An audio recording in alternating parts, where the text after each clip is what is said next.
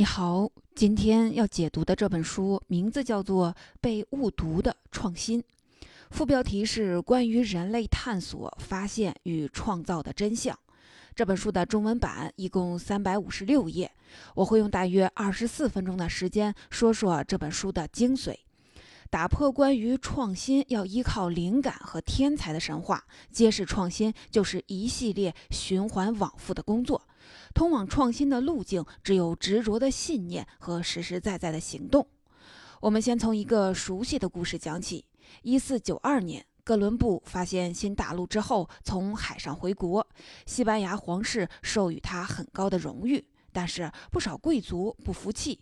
一次宴会上，有的贵族就直接质疑哥伦布说：“只要出海，一直往一个方向走，总会发现那片陆地的。”哥伦布没有直接的反驳，而是从餐桌上拿起了一个鸡蛋，问在座的宾客：“请问你们谁能够让这个鸡蛋立起来？”大家纷纷开始尝试把鸡蛋扶直，可一松手，鸡蛋就倒下了。这时，哥伦布拿起鸡蛋的一头，在餐桌上轻轻一磕，鸡蛋破壳被摔碎了一点，鸡蛋就稳稳地立起来了。在场的宾客看一看这么简单，又嘲讽起来：“这有什么了不起的呀？”哥伦布笑着说：“是没有什么了不起的，可是你们为什么做不到呢？”哥伦布立鸡蛋的这个故事说明，创新看上去简单，实际上又不简单。我们都想创新，但是很多人摸不到创新的路径。那么，创新是如何发生的？怎么样才能做到创新呢？这就是被误读的创新这本书要告诉我们的事情。这本书的作者凯文。阿什顿被誉为物联网之父，他首创了物联网的概念，专注于研究自动识别系统二十年，曾在大企业内部发起过影响深远的创新活动，也曾经独立创办过新兴公司。这一系列技术研发和商业运作的经历，让他对创新有了实际又深刻的理解。他汇聚自己的研究成果和人生经验，出版了《被误读的创新》这本书。书中解析了人类创新史上许多伟大的案例，试图揭示创新的真相。这本书一经问世，就在商业、科技、管理、艺术等领域引起了众多的关注。介绍完这本书的作者和基本情况，下面我就为您详细的讲述书中的内容。我们主要来聊聊三个重点。第一个重点，创新看上去简单，体现在哪里呢？作者告诉我们，创新是每个人与生俱来的能力，创新的方法只是普通的方法，思考的过程就像散步一样平平常常。第二个重点，创新的困难体现在哪里？既然创新很寻常，它为什么创新不是随随便便发生的呢？毫无疑问，创新自有它的难处。作者提出，只要创新，就会处于逆境。一次次的失败和全世界的抗拒，会让人很难坚持下去。第三个重点，创新的路径是什么？作者给了我们三个关键词：初心、动力、行动。只有保持初学者的心态，挖掘创新的内在动力，同时坚定不移地去行动，才能做到创新的彼岸。我们先来说说创新简单在哪里。我们通常认为创新是很神奇的事儿，只有天才才有可能创新。创新需要特殊的思想和灵感，但是作者却说这些都是误会。真相是，创新不是魔法，不是天才的专利，也跟灵感没有太大关系。创新不过是执行和工作。天才作曲家莫扎特曾经有一封流传很广的信，信中记录了莫扎特音乐创作的过程。这个过程被描述为点燃灵魂的过程。莫扎特通常一个人想象的空间里完成杰作，那些美妙的乐章完整的浮现在他的脑海里，他只需要一气呵成的记在纸上，伟大的作品就诞生了。这封信曾经被多次的引用，用来解释创造的神奇之处。但是后来，人们证明这封信是被伪造的。从莫扎特写给他父亲、妹妹、家人的真实信信件中，我们会看到莫扎特需要依靠钢琴或者其他乐器来写乐谱，作曲的过程会经常的卡壳、修改，甚至是重写。他会不断的思考节拍、旋律。总之，创作的背后不是靠才华、靠想象，而是大量的工作。长期以来，关于创造的神话阻止了我们这些普通人去尝试创新。我们总是以为太难了，我做不到为借口，拒绝创新。这背后的根源就是我们每个人都被种下了一个坏果实，误以为只有少数特别的人才有能力创新。这本书首先要传递给我们的观点就是，创新是每个人都有的能力。我们来看一个例子，叫做“天才基因实验”。上世纪二十年代，美国著名心理学家刘易斯·特曼耗时近四十年，发起了一场天才基因实验。这个实验试图证明天才基因与创新能力的关系。为此，他提出了著名的斯坦福比奈智商测试，把儿童的智商划分为不同的等级。经过持续的跟踪，他发现那些天才儿童确实有很多取得了傲人的成就。但是也有很多人从事的工作很普通，甚至有些靠政府救济为生。而且还有两名儿童被排除在天才儿童之外，一个叫威廉·肖克利，另一个叫路易斯·阿尔瓦雷茨。但这两个男孩长大后都获得了诺贝尔物理学奖。最终，特曼被迫承认，创新的成果与智力的水平没有直接关系，也就是说，天才不是创新能力的先决条件。创新能力分布在所有人的身上，就像我们都会说话和走路一样。当然，每个人的创新能力有大有小，但是能力大小的差异绝不像我们想象的那么大。没有一道鸿沟可以把天才和普通人给隔开。现在我们知道了，每个人都有能力去创新，创新不是少数人的专利。那么，另一个疑问随之而来：既然创新不一定发生在特定人群里，那么创新是不是一定会发生在特定的时刻呢？比如说灵光一闪的时刻，或者像书中所说的叫做“啊哈时刻”。我们先不给出答案，来听两个故事。这两个故事都非常的著名。第一个故事是阿基米德洗澡发现浮力的故事。两千多年前，希腊国王请工匠为自己打造了一个纯金的花环。可是国王总担心自己被骗了，怀疑工匠在花环中掺入了大量的银，他就去请教阿基米德。阿基米德在洗澡的时候发现，身体越沉到水里，溢出的水就越多。忽然，他灵光一现，光着身子跑出来大喊：“我发现了！我发现了！”于是他请工匠做了两个与花环同等重量的物体，一个是纯金的，一个是纯银的。然后把这两个物体和花环分别浸入水中，测量它们排出的水有多少。最后发现这个花环是金银混合物。阿基米德还因此发现了浮力原理。这个故事太有名了，以至于人们都不去关心它是真实的还是杜撰的。作者告诉我们，这个故事大概率是杜撰的。它是一个罗马建筑师在时隔两个世纪以后才讲述的，而且伽利略早已指出了这个故事隐含的谬误：纯金、纯银、金银混合物的排水量差异太微小，很难测量出来，而且表面张力和残留在花环上的水都会造成误杀。阿基米德不太可能从洗澡溢出的水来获得这种灵感。所谓的“啊哈时刻”其实是后人的想象。第二个故事讲的是化学家奥古斯特·凯特凯库勒在梦中发现苯的环状结构。这个故事也经常被人们拿来证明创新的灵感。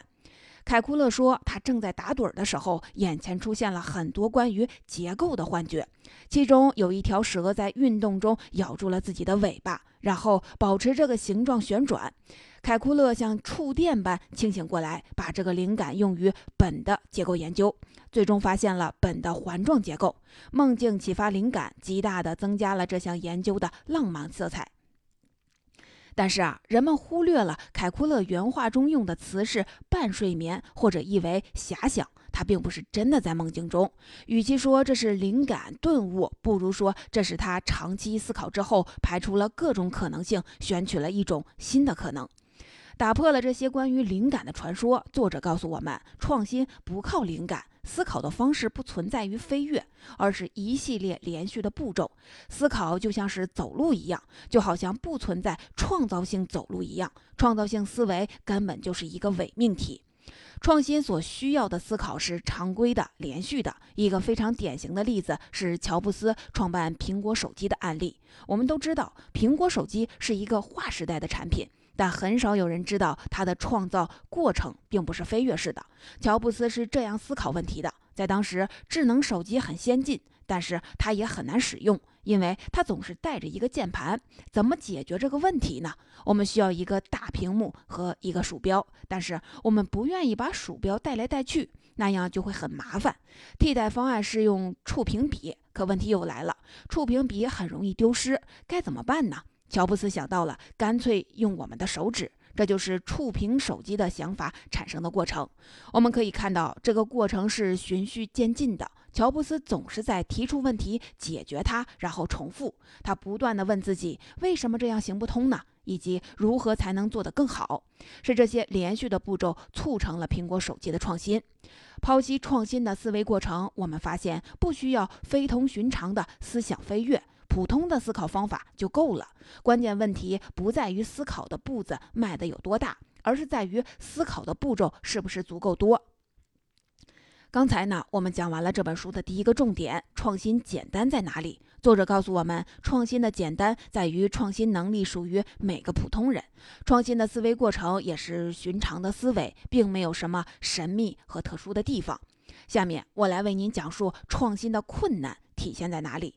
创新的过程中会出现种种的逆境、失败和抗拒，是两个最大的障碍。首先，创新是一个迷宫，处处遇见失败。作者提出，创新的路径是由许许多多的步骤组成的，这些步骤不是直线的，也不是曲线的，而是像迷宫一样。创新就是在走迷宫，这个过程中大多数的转弯都是失败的，大多数的努力都没有明显的进步。我们来听一个例子。众所周知，在医学领域，癌症是一座难以攻破的大山。无数医学研究者尝试用不同的思路攻克这一难题。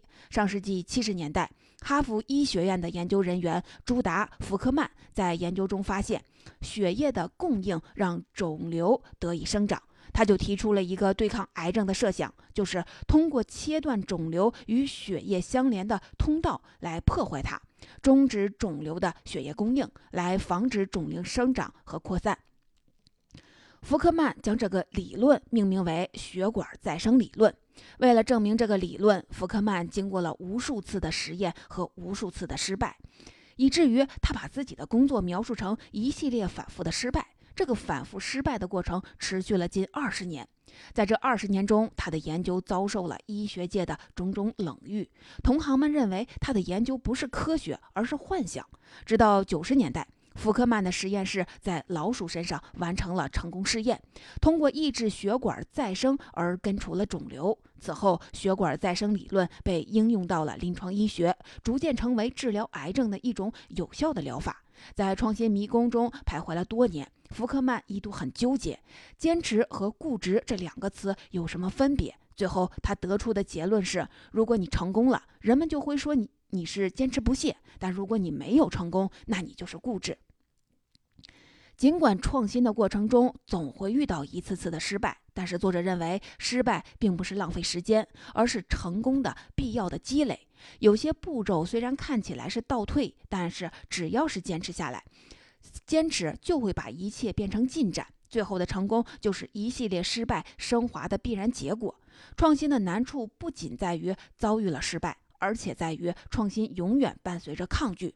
人类对新事物的渴望有多大，对新事物的恐惧就有多大。好想法会受到鼓励，这只是个美好的幻想。现实不是如此，创新从来都是不受欢迎的。每个从事创新工作的人都要面临现实世界的巨大抗拒。这本书为我们讲述了一个真实的故事。十九世纪，在奥地维也纳，大量的妇女和婴儿在分娩期间失去了生命，致使死亡的原因是产乳热这种疾病。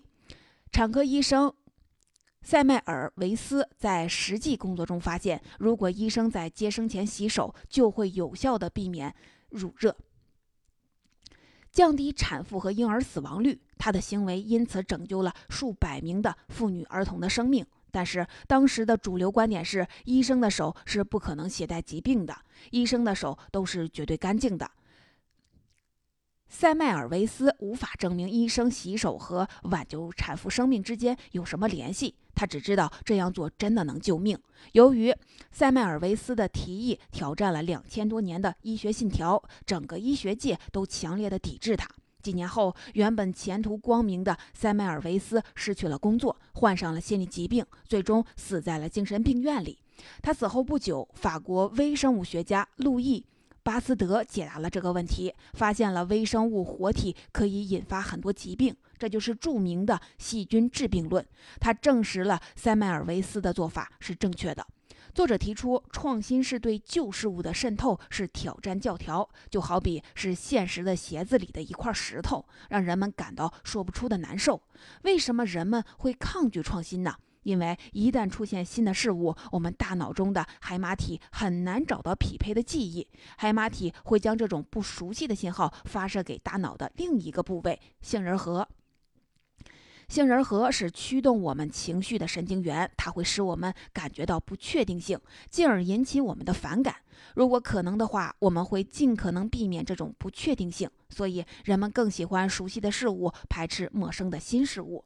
那么，该如何应对创新的困境，逃离创新的迷宫呢？作者告诉我们，创新的人必须预见到逆境，坦然地接受失败和抗拒，不要把抗拒理解为一种人身攻击，而要看到拒绝也是一种信息。比如，福克曼早期的批评者认为他只是发现了炎症，而不是血管再生理论，福克曼就通过实验排除炎症的可能性。与之形成对比的是。塞麦尔维斯面对抗拒，他没有花更多的时间和精力去拿出更充分的证据，比如努力的去证明洗手和死亡率之间的联系。如果他去做了，那么发现细菌的可能就不是巴斯德，而是他。他也可能不会失业丧命，他的成就也不仅限于挽救几百人的生命，而可能是数以千万计。我们要看到，拒绝不是人身迫害，而是促使我们进一步加深认识，提出更多的证明。排除拒绝的那些毒素后，剩下的就是有用的信息。讲到这里，我们已经明白了创新的简单与不简单。创新的不简单，主要是面临失败和抗拒。创造者必须坦然地面对逆境，接受拒绝，拿出更充分的证据，才能最终走向成功。最后，我们来聊一聊创新的路径。作者给出了三条重要的路径：一条是保持初学者的心态，一条是寻找创新的内在动力，还有一条是重视行动胜过重视语言。下面我们来分别来看看这三大路径。一条路径是永远的保持初学者的心态，在这里，作者提出了无视、无意识盲的概念。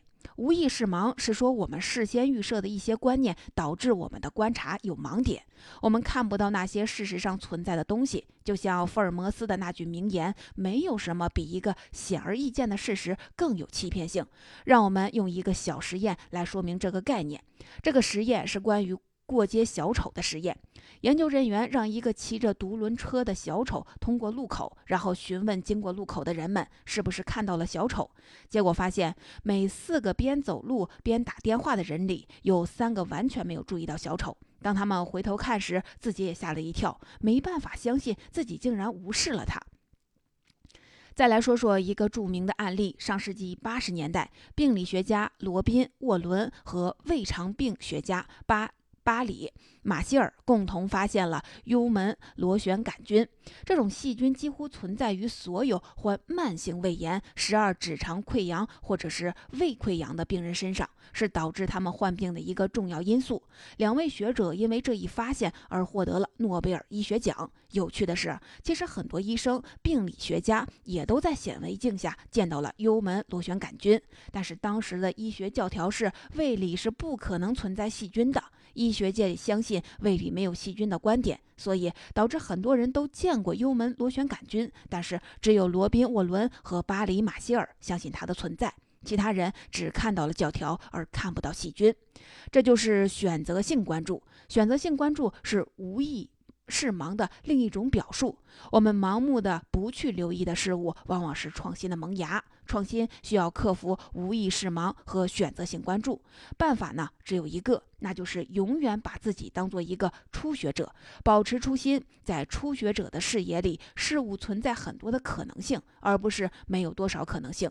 我们要看到新的问题，注意到可能被忽视的事物，那么就不要预设任何事情，不要去做主观的臆断。就像作者说的，要把确定视为敌人，将怀疑当作朋友，因为确定。就是一种挑战，逃避自己出错的可能性。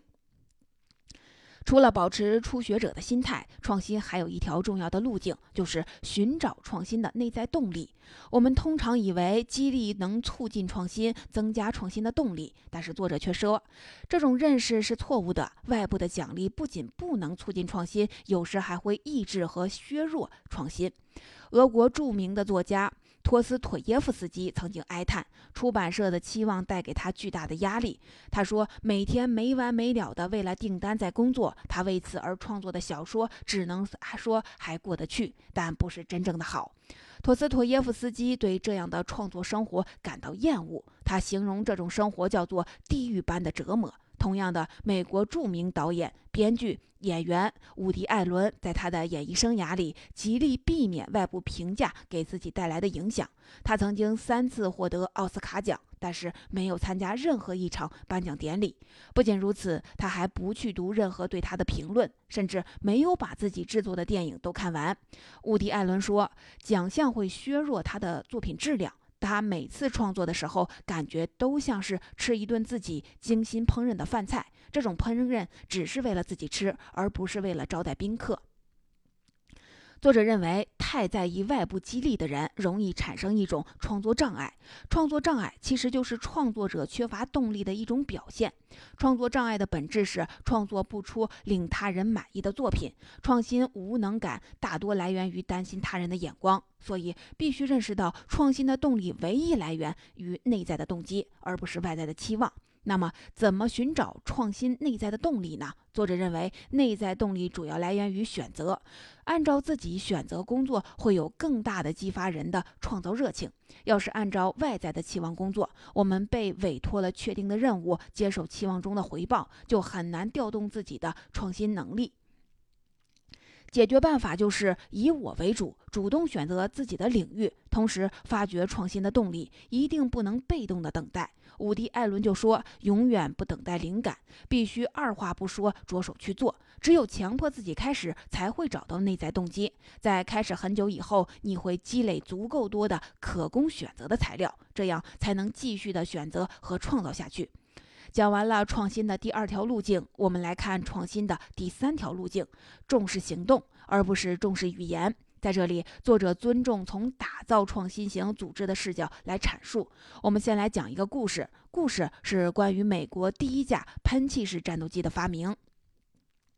二战期间，美国空军将研发第一架喷气式战斗机的任务委托给了臭鼬工厂。臭鼬工厂是人们熟悉的创新型组织，在当时是专门研究航空技术而成立的工程师团队。刚从学校毕业的凯利·约翰加入了臭鼬工厂。刚来到公司，他就毫不留情地批判了前辈们做出的飞机。一个新员工如此的放肆无礼，通常来说，上司都会是难以容忍。约翰逊的上司霍尔·希巴德第一反应就是想把这个新员工给直接解雇。但是冷静下来以后，霍尔·希巴德决定给约翰逊一次机会。他对约翰逊说：“你批评了前辈们的工作，那为什么不试试看自己是不是能把飞机做得更好？”凯利·约翰逊接受了这个提议。经过几十次的实验，他最终用了一个双垂尾的方案解决了飞机的平衡问题，使这架喷气式战斗机试飞成功。作者认为，臭鼬工厂的上司霍尔·希巴德体现了一个创新型组织的领导应该具备的品质。那就是在智力上很有安全感。他在智力上很有安全感，所以不需要向下属展示自己有多聪明，而是尊重事实和实验，让下属证明给自己看。创新型组织最有力的一句话就是“证明给我看”。作者进一步提出，创新型组织应该重视行动胜过重视语言，重视合作胜过重视等级。这里也举了一个例子来说明，美国的一位工业设计师做过一个有趣的实验，叫做“棉花糖挑战”。他让不同的团队去挑战同一个任务，这个任务就是用二十根意大利生面条、一根一米长的绳子、一根一米长的胶带和一颗棉花糖，来打造尽可能高的承受棉花糖重量的独立结构。实验结果出乎人们的意料，表现最好的团队是五六岁左右的儿童组，而表现最差的团队是人们认为精英的商学院的大学生。原因是什么呢？实验的组织者发现，一个原因是孩子们用行动去思考，不花时间去事先的讨论、开会、计划，而是着重于搭建、试验。但是成人在行动前一定要思考，花精力去谈论、计划，结果用在解决问题上的时间却很少。另一个原因在于，孩子们是直接投入合作，像一个共同体一样创造，而成人小组必须要划分等级，在领导地位的争夺上就浪费了很多时间。作者告诉我们，谈话和开会很多不是创新型组织应有的特质。重视分等级的组织是办公室政治主导的组织，它一定会扼杀创新能力。创新型组织应该是花很少的时间去计划，花更多的时间去尝试。同时呢，组织内部是平等的伙伴关系，把是很少把精力会消耗在等级和规矩上。说到这儿，今天的内容就聊得差不多了。我们来简单回顾一下今天为您分享的内容。首先，我们说到了创新简单在哪里？创新的简单是因为每个人都具有创新的能力，每个人都具有创新的思维方式，不需要天才，不需要灵感，只需要踏踏实实的工作。第二，我们谈到了创新难在哪里？创新的困难主要是因为它会面临失败和抗拒。